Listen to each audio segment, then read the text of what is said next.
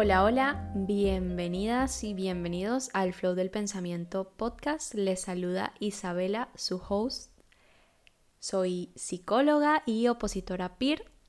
Y bueno, soy bastante consciente también de que en el episodio anterior no había presentado al podcast por su nombre. Y esto se debe a una sencilla razón. Y es básicamente que no había decidido si ponerle o no al flow del pensamiento porque sí, el nombre como tal ya estaba pensado. De hecho, tenía en mi salón de estos letreros míticos que, ponen en las tiendas a los que les puedes cambiar las letras, pues yo tenía el nombre del podcast en una estantería desde hace más de un año. ¿Por qué? Porque la idea de hacer el podcast lleva en mi cabeza más de un año, pero no me había atrevido a lanzarlo por miedo, por pensar que no era el momento, por muchas razones que me habían mantenido a raya de iniciar este proyecto. Pero como veis, pues este año decidí llevarlo a cabo porque me di cuenta de que iba a pasar otro año sin hacerlo.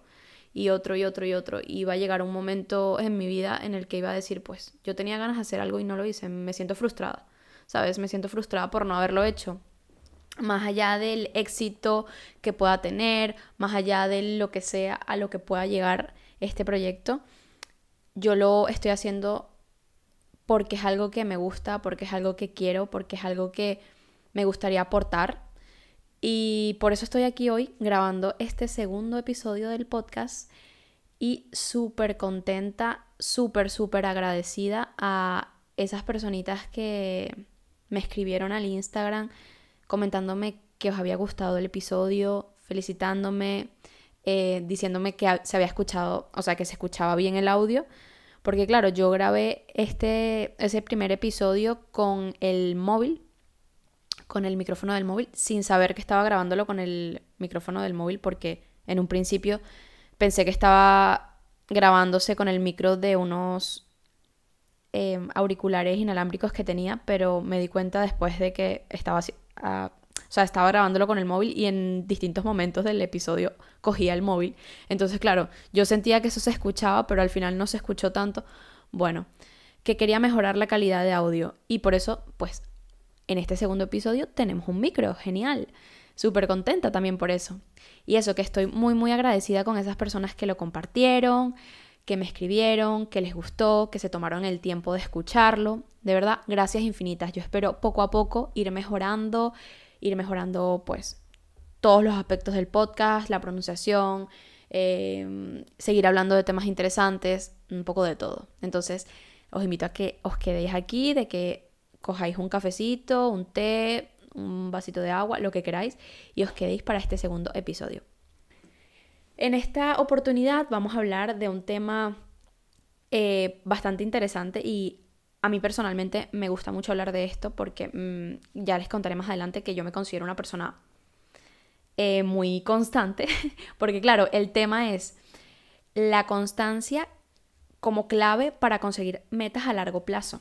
Vamos a hablar de la constancia, de la disciplina, de la motivación que son aspectos muy, muy, muy importantes y que hoy en día mm, como que no se valoran tanto porque se observa más o se le da mucho más valor a lo que es inmediato, a lo que es rápido. Estamos en esta sociedad de la inmediatez donde mm, aquellos aspectos que nos planteamos y que duran mucho tiempo, una carrera universitaria o unas oposiciones o lanzar un emprendimiento y de repente esperar de que de un día para otro todo vaya viento en popa y sin ningún problema, obviamente son pensamientos irreales y que nuestra sociedad hoy día pues los ve de una forma que no es así. O sea, las cosas eventualmente, bueno, no eventualmente, siempre, o en la mayoría de los casos, salvo algunas excepciones que son las que se les da bombo, toman tiempo, toman esfuerzo, toman trabajo, toman dedicación, toman horas de práctica y muchísima, muchísima convicción de hacerlas, ¿no? Entonces, vamos a hablar de estos temas. Espero que os guste y vamos allá. Quiero empezar este tema hablando de la diferencia entre las metas a corto y a largo plazo. ya que las metas a corto plazo, em, la recompensa, digamos, es inmediata o casi inmediata. Mientras que las metas a largo plazo, la recompensa viene dada mucho después o incluso mm, no viene dada, porque a veces no se llega a la expectativa que, esperabas conseguir. Mm, por tanto, en cada una de, este, de estos procesos, en las metas a largo y a corto plazo, influyen mm, motivaciones diferentes, ¿no? Y va a requerir, por ejemplo, que en las metas a largo plazo disfrutes del proceso y vayas poco a poco, con paciencia, reforzándote en cada pasito.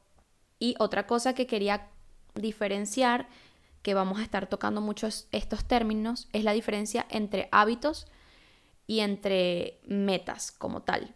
¿Por qué? Porque una meta puede ser, por ejemplo, tener una mejor salud, pero pequeños hábitos como tomar más agua, y comer mejor, comer más vegetales, por ejemplo, va a hacer que tú consigas esa meta de tener mejor salud.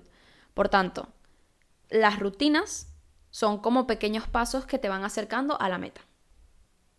Os decía al principio que el tema de la constancia es algo que a mí me gusta mucho, es un tema del que me gusta mucho hablar, porque cuando mis amigos o mi familia se toman el tiempo de describirme, de decir cómo me ven, un objetivo que siempre sale a la luz es que soy una persona constante. Yo personalmente también me considero alguien constante porque las metas que me he planteado en mi adolescencia y en estos primeros años de mi edad, de mis 20, las he ido cumpliendo. Incluso ahora mismo mi meta es sacarme unas oposiciones, que es una meta a largo plazo, es una carrera de fondo, como muchos le dicen. Y sin duda, o sea, te pone todo tipo de expectativas patas arriba porque tú te imaginas una cosa y acaba siendo otra y de eso iremos hablando poco a poco de lo que ya comentaba antes, ¿no? La cultura de la inmediatez, de ver las cosas como blanco y negro, de si lo hacemos muy bien una vez tiene que salir y si no, pues no es para ti. Pues a veces, mm, a veces sí tienes que seguir luchando sin saber si lo vas a conseguir y eventualmente lo vas a conseguir. Em, no sé si en el 100% de los casos, porque no siempre pasa así, pero yo creo que si lo tienes bastante claro y vas a por ello, bajo cualquier, cualquier traba, pues lo vas a conseguir. Es lo que yo creo. Muy bien, continuamos. Em, decía, que, por ejemplo, uno de los hábitos que yo he adquirido este año que pasó, en 2022, y que considero que, ha sido también algo que ha cambiado mucho mi vida, es, el ir al gimnasio regularmente, ¿no? Mm, yo el deporte lo he tenido presente en mi vida mm, de, de manera intermitente, o sea, sí que me ha gustado el deporte, pero no había sido constante, por ejemplo, con el tema del gimnasio. Em, sí que en el 2021 y en el 2020 con la pandemia y todo esto sí que hacía ejercicio en casa, me ponía vídeos y hacía ejercicios. En 2021 pues también le metí pesas.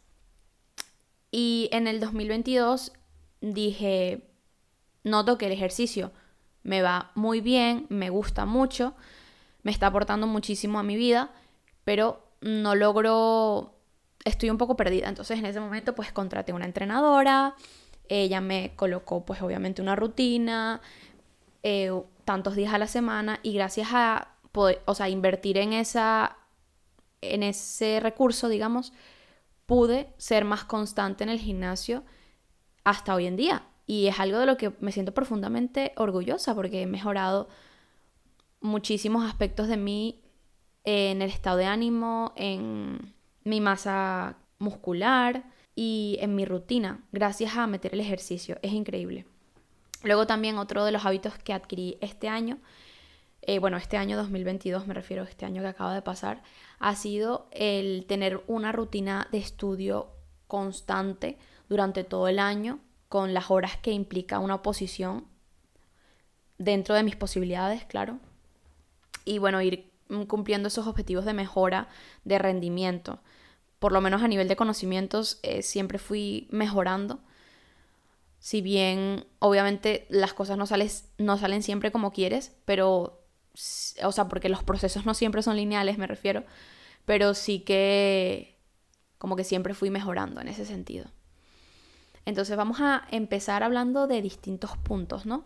Distintos puntos que tenemos que tener en cuenta para ser una persona más constante, ser una persona eh, que cumpla eso que tiene planeado, que comience a hacer esas metas que tiene pendientes. ¿Y cómo lo podemos hacer? Vale, primero imagínate en tu cabeza, o sea, yo voy a ir hablando de distintos puntos. Tú imagínate en tu mente ahora mismo algo que quieras hacer y que no te hayas atrevido a hacer. O algo que quieras hacer y que hayas fallado en distintas ocasiones porque no te hayas mantenido constante. Quiero que en tu cabeza tengas ese ejemplo y que a medida que yo vaya comentando los distintos puntos, tú pienses en ejemplos que pueden eh, ilustrar lo que voy diciendo. Yo también iré comentando cosas. Vale, lo primero, pregúntate eh, por qué lo estás haciendo. ¿Por qué em, decidiste hacer aquello? ¿Cuál es el propósito?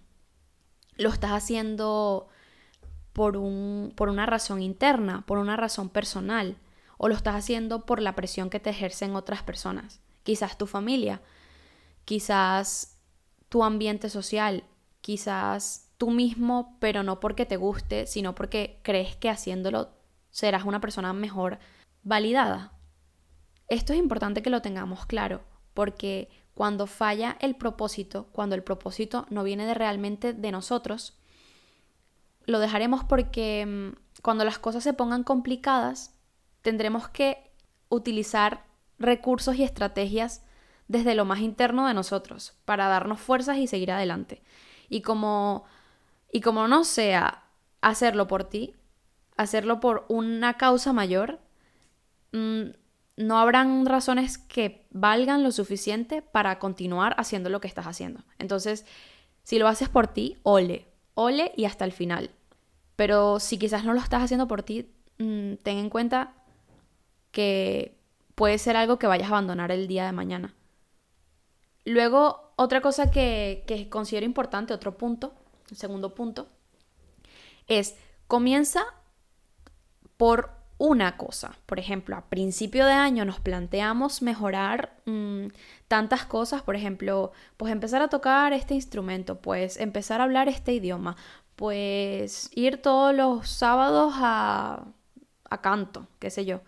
Y claro, mil y un objetivos que nos planteamos y nuestra cabeza se vuelve un caos, obviamente, porque no acabamos de adquirir el primero cuando tenemos 30.000 mm, cosas más que hacer. La razón de esto es que primero adquiramos un hábito y cuando lo tengamos instaurado en nuestra rutina, vayamos con el siguiente. Y así poco a poco. Recordemos que a nuestro cerebro le encanta la certidumbre, le encanta lo conocido, no le gustan las cosas nuevas. Entonces, vamos añadiendo a nuestra vida poco a poco esas cositas nuevas que nos van a hacer mejores personas según nosotros.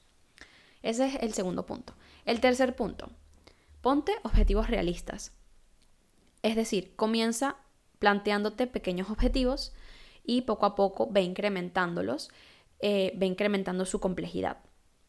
Por ejemplo, no puedes decir, voy a empezar a correr todos los días una hora por las mañanas cuando no eres capaz de correr ni 10 minutos seguidos. Entonces, primero, planteate correr 10 minutos seguidos. Cuando logres esa meta, pues aumenta a 12, aumenta a 15 y así progresivamente hasta llegar a la hora o a los 50 minutos que querías llegar a, desde un principio, vamos. Pero esto básicamente es para que tampoco lo abandones. Porque la primera vez que intentes llegar a los 50 minutos corriendo sin haber entrenado antes, no lo vas a conseguir probablemente y te vas a frustrar y lo vas a abandonar. Entonces, Mm, esa sensación de sentir que lo has logrado, así sea pequeñito, es un pequeño combustible que te va a permitir hacer lo demás sin tanto esfuerzo. O sintiendo esa satisfacción de, vale, he conseguido esto pequeñito, ahora voy a por más y ahora voy a por más. Y así poco a poco. El cuarto punto, hazle hueco en tu rutina. Es decir, puedes tener claves que te recuerden hacer eso. Como decía en hace dos puntos, a nuestro cerebro le gusta mucho la, rutina, lo automático. Entonces, si tú tienes, em, y esto lo comentaban en el libro de hábitos atómicos, decían, si tú tienes por la mañana de costumbre levantarte de la cama, ir al, baño, lavarte los dientes y luego eh, montarte en la pesa, a pesarte, yo no sé quién hace esto, pero ponían un ejemplo, algo así. Pues, y entre medias, eh, debes acordarte de que tienes que tomarte la medicación, pues quizás em, ponte un vaso de agua al lado del lavabo para tú acordarte de que tienes que tomarte tu pastilla justo cuando te levantes.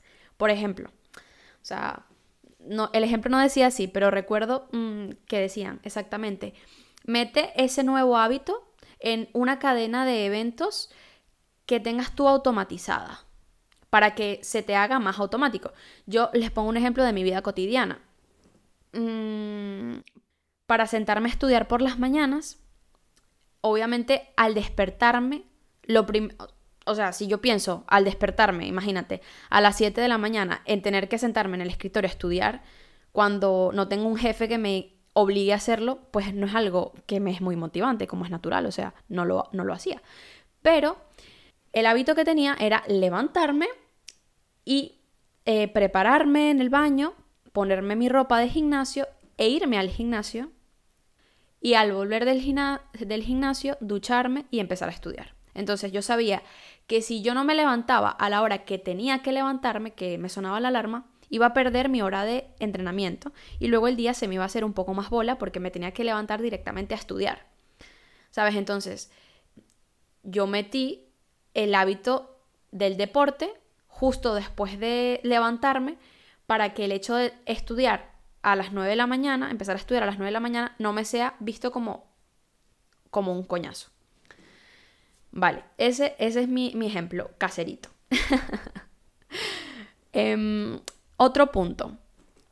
Hazlo cada día, es decir, practica.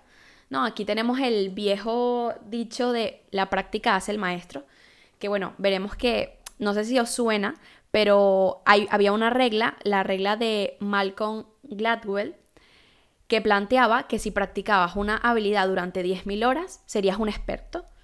Esto, eh, dense cuenta que 10.000 horas practicando algo equivalen más o menos a unos 8 años practicando algo 4 horas al día, 6 días a la semana. Entonces, em, fíjense que es bastante. Aún así, un estudio que, publicaron en la revista Royal Society eh, intentó replicar este hallazgo, este hallazgo de, de la regla de Malcolm y encontró que la práctica por sí sola no explicaba la maestría, sino que eh, la práctica explicaba solo una cuarta parte de la mejora de las habilidades y concluyeron que para que, o sea, que la práctica en sí misma sí que ayuda a mejorar, pero no puede, no puede ser la causa única, no, no puede ser explicado simplemente por esa razón, sino que intervienen factores como el contexto, factores hereditarios, eh, nuestro talento, la motivación, las oportunidades. Y bueno, eso al final es un cúmulo de factores que influyen en que te conviertas o no en un experto. Y bueno, esto para ejemplificar un poco, ¿no? Pero sí que la práctica en sí es un factor muy, muy, muy importante. Ya vemos que si tú naces con un talento, por ejemplo, un talento como el tenis, pero no tienes a las personas indicadas o no tienes los instrumentos mm, necesarios para poder desarrollar ese talento y poderle sacar eh, la verdadera, como que el verdadero jugo, no vas a llegar a, profesional por más talento que tengas. Necesitas practicar, necesitas las estrategias indicadas, los recursos necesarios, etc. Me estoy dando cuenta de que este episodio va a ser un poco más largo que los anteriores, pero bueno, no pasa nada. Em, seguimos. Muy bien. Una cosa, otro punto que, me encanta, me encanta porque aquí entramos, aquí entra mucho el factor humano. Y es, si fallas un día, no pasa nada. No te dejes llevar por la inercia. O sea, tienes que compararte contigo misma, no con el proceso de otras personas. Mm, aquí es muy importante tener esto en cuenta porque si faltas un día al gimnasio porque no te apetece ir, no pasa nada. Mañana puedes, o sea, si hoy no vas al gimnasio, mañana puedes ir al gimnasio y no por eso vas a ser una persona perezosa, no por eso vas a mm, fracasar. Hay días buenos y hay días malos. Aprovecha los días buenos para sacar lo mejor de ti, pero también acepta y abrázate esos días que son malos. Porque créeme que en el mes van a haber varios. Y, y es así, esto lo he descubierto, de que hay días que, simplemente no te salen las cosas bien y es cierto, no te apetece nada. Respétalo y, y ámate tal cual, porque es parte del camino. El proceso no siempre va a ser lineal, el proceso a veces es en zigzag y a veces el zigzag muchas veces va más hacia abajo que hacia arriba. Pero, pero la, el chiste de todo esto es no verlo como, como algo que te separa de quién eres, sino que es parte del proceso a veces no hacerlo tan bien. Lo importante es que vuelvas a hacerlo. Que la competencia al final sea contigo misma de ser mejor que ayer. Y el, el siguiente punto que quería comentar y que es como más una estrategia es auto identificarte como aquello que te gustaría ser o como aquello que, que quieres ser, ¿no? Sí, bueno, he dicho lo mismo. El punto, si yo voy al gimnasio todos los días, pues yo puedo decir, yo soy una chica fitness porque voy todos los días al gimnasio. Yo hago lo que, o sea, tú eres lo que haces. Entonces, si tú vas todos los días al gimnasio, eres una chica fitness. Si tú vas al trabajo todos los días, eres una chica trabajadora. Si te levantas temprano todos los días, eres una chica madrugadora. Entonces, esto para lo bueno, obviamente, mm, como decíamos, los casos aislados en los que los días no te salgan bien, no te digas que eres una fracasada porque no es así. Esto úsalo como una estrategia para aquello, para que seas aquello en lo que te quieres convertir y que te veas como, como aquello que quieres ser. Porque si bien cuando te dices cosas negativas te las crees y te haces daño, cuando te dices cosas positivas te las crees y eso te impulsa a seguir hacia adelante. Una, una estrategia, otra estrategia, hablando de estrategias, que para mí ha sido también muy importante, es el tema de rodearte de gente que esté en lo mismo que tú, de que se especialicen en lo mismo que tú, para así poder hablar de los mismos temas, hablar de, mm, de, temas en común y no sentirte mm, la incomprendida de la familia, la incomprendida de, ¿sabes? Tener a personas que compartan tus mismos intereses y que te ayuden a seguir siendo constante en aquello que, quieres ser.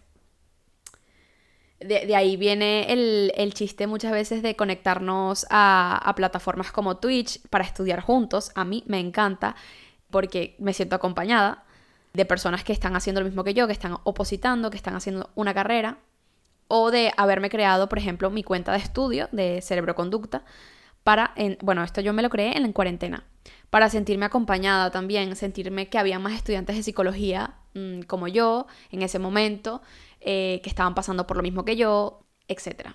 Es muy importante rodearnos de personas que están en, lo mismo. Y así también tenemos más oportunidad de practicar. Eh, por ejemplo, esto en los deportes se ve mucho. Eh, si juegas tenis, pues tienes tu grupo de tenis y puedes quedar con distintas personas cada semana para practicar. Muy bien. Con todos estos puntos que, de los que he hablado, pues lo, podemos integrar todo y darnos cuenta de que el ser constante realmente es un proceso, ¿no? Es, un, es como la rueda, es como una, funciona como una rueda, o sea, una vez tú eres más constante, o sea, mientras más constante eres, más fácil se te hace seguir siéndolo.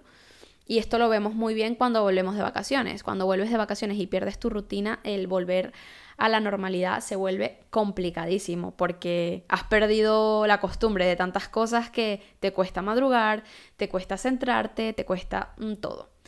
Y esto es lo mismo con los hábitos que nos hacen ser constantes en aquellas metas que nos planteamos.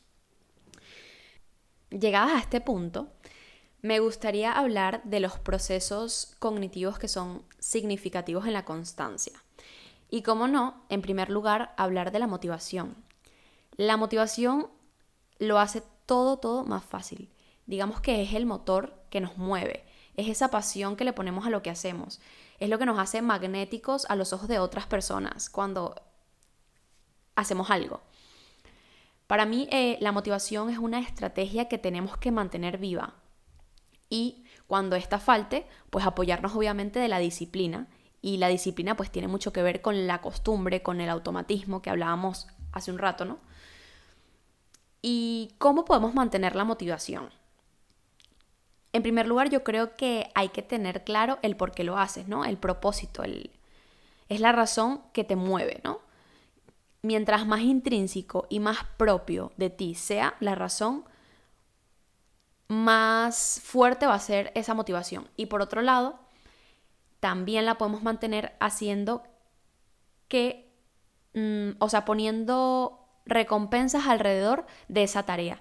Por ejemplo, al estudiar, estudiar, digamos, pues no es muy motivante. Entonces, pues tengo bolis de colores, pues estudio con amigos, pues em, me voy a una biblioteca chulísima. Em, después de entrenar, que tampoco puede ser a lo mejor una actividad súper gratificante en el momento, pues después de entrenar me voy a, mm, a tomar algo con unos amigos o quizás me compro ropa bonita de entrenamiento.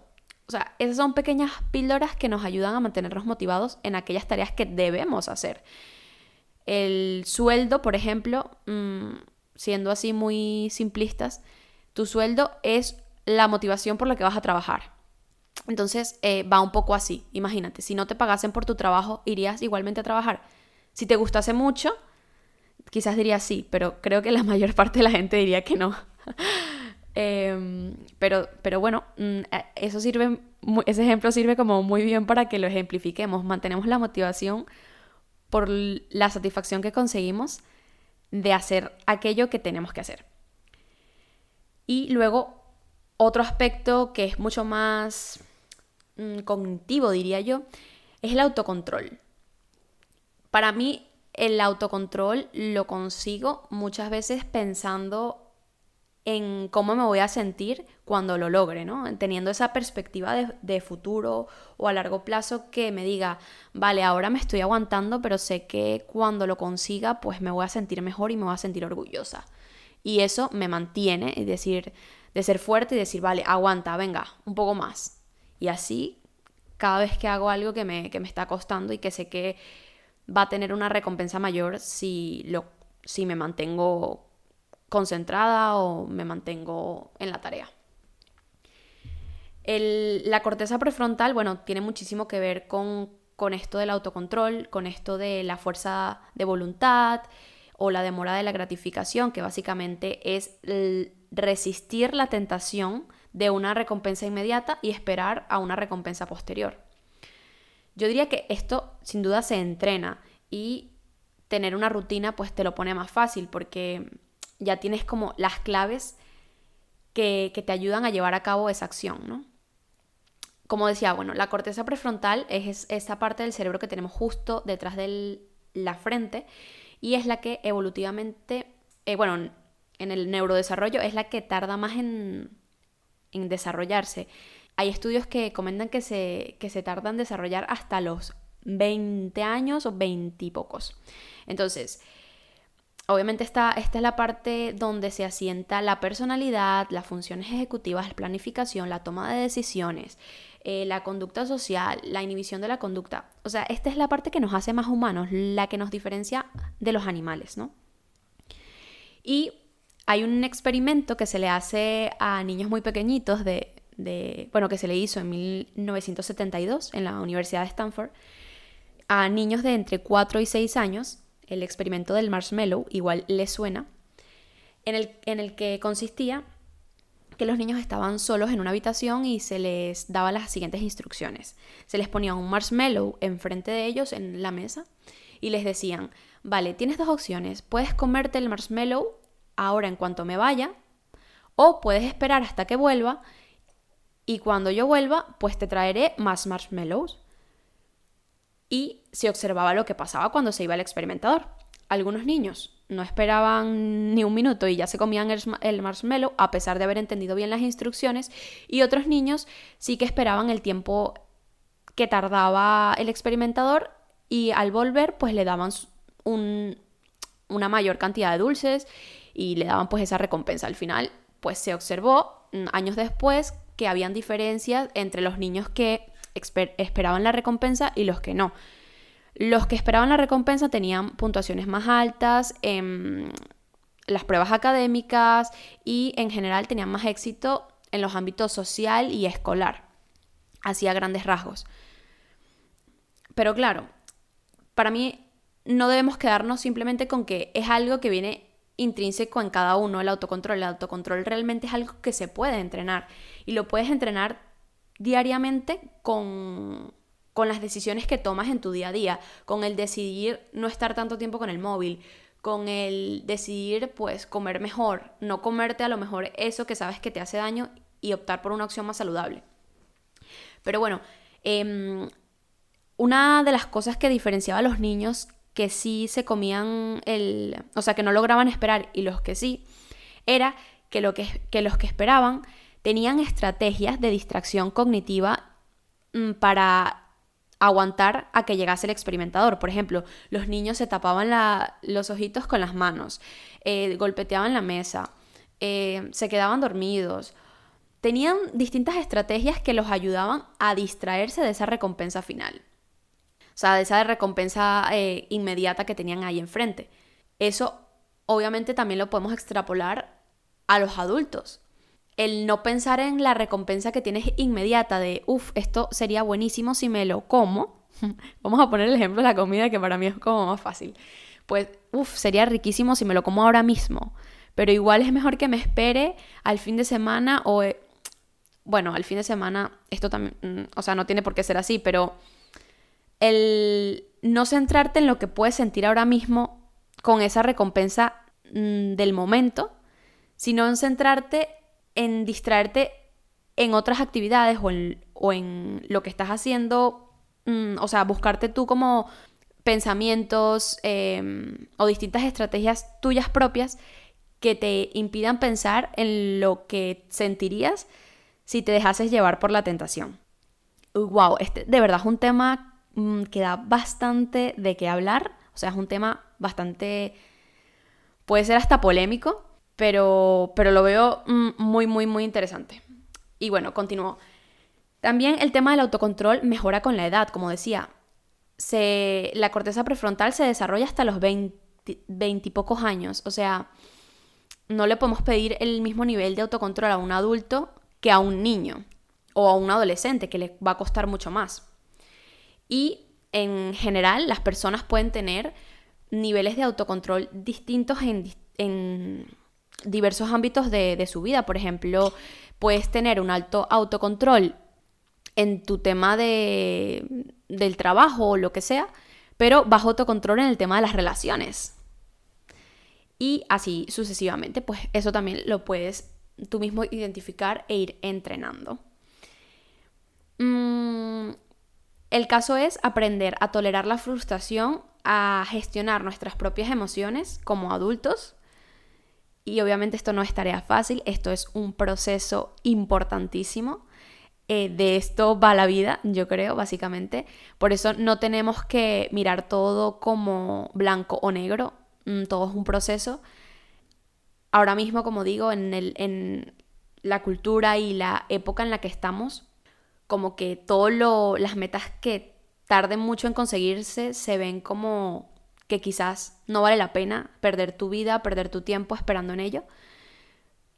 Pero obviamente mm, todo es más complejo que eso. No podemos vivir pensando que la vida es corta y que por eso tenemos que hacer lo que, lo que creemos en el momento y ya está. Hay cosas que son más complejas que eso.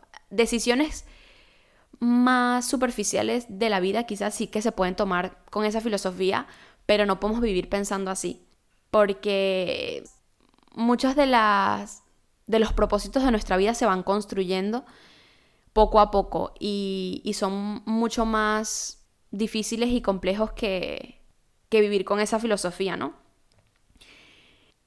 Y mm, básicamente para acabar este episodio que se nos hizo o sea que se me hizo más largo de lo que me imaginaba. Voy a comentar rápidamente las conclusiones. Eh, básicamente os digo, para ser constante en algo, ¿qué debemos tener presente? Primero, pues intentar hacerlo automático, intentar integrarlo en nuestra rutina, que sea parte de nuestro día a día. El preguntarnos el propósito del por qué lo estamos haciendo. ¿Cuál es la razón que nos impulsa a tomar esa decisión todos los días? Lo segundo, pues no esperes cambiarlo todo de la noche a la mañana, empieza cosa por cosa, poco a poco. Recordemos, bueno, que al cerebro le gusta la certidumbre. Tercero, hazle un hueco en tu rutina y ten, y ten esas claves para iniciar la acción. Cuarto, compárate contigo misma. Recuerda de que no es un proceso lineal, sino que vas a pasar por días complicados y que eso está bien. Mm, y si fallas, no te fustigues. O sea, porque vas a fallar mm, más de una vez y no pasa nada. Lo maravilloso de fallar es que puedes eh, mejorar al día siguiente. Quinto, haz que sea divertido para mantener esa motivación de la que hablábamos. Mm, y si la actividad en sí no es divertida, pues refuérzate después de terminarla. Luego, ten paciencia. Esto eh, como sexto punto, súper, súper importante, no lo comentamos antes, pero es importante tener paciencia y disfrutar del proceso porque, bueno, las metas a largo plazo se, se trabajan bastante y llegar a ellas, pues obviamente toma su tiempo y, y tarda. El hecho de que empieces algo no significa que desde ese mismo momento pues tenga que salirte bien. vas a pasar por muchos intentos hasta que te vuelvas experto, como decíamos a, a mediados del episodio, ¿no? Em, y bueno, ya para acabar este, este episodio, os quería comentar una frase que me movió mucho y que pienso que, que puede quedar genial hoy, que calza de maravilla, vamos. Y es, si estás esperando la señal para empezar algo, esa es la señal. Así que tenlo muy en cuenta en aquellos objetivos, en aquellas metas que te estés pensando plantear, de que esta es tu señal de que empieces a trabajar en ello y que recuerda que estamos en esta, en esta sociedad que parece en la que todo tiene que ser inmediato, pero nosotros vemos solamente cuando la meta está cumplida, no vemos lo que hay detrás. Y detrás siempre hay mucho esfuerzo, o por lo menos en la mayoría de los casos. Y, es, y a eso no le dan mucho bombo, pero es la realidad. Y bueno, pues eh, hemos llegado al final del episodio. Muchísimas gracias por, llegar hasta aquí. Comparte si te gustó. Recuerda em, buscarme en Instagram y comentarme qué tal te ha parecido el episodio. Muchas gracias por, por, escucharme y, y nos vemos en el próximo. Chao, chao.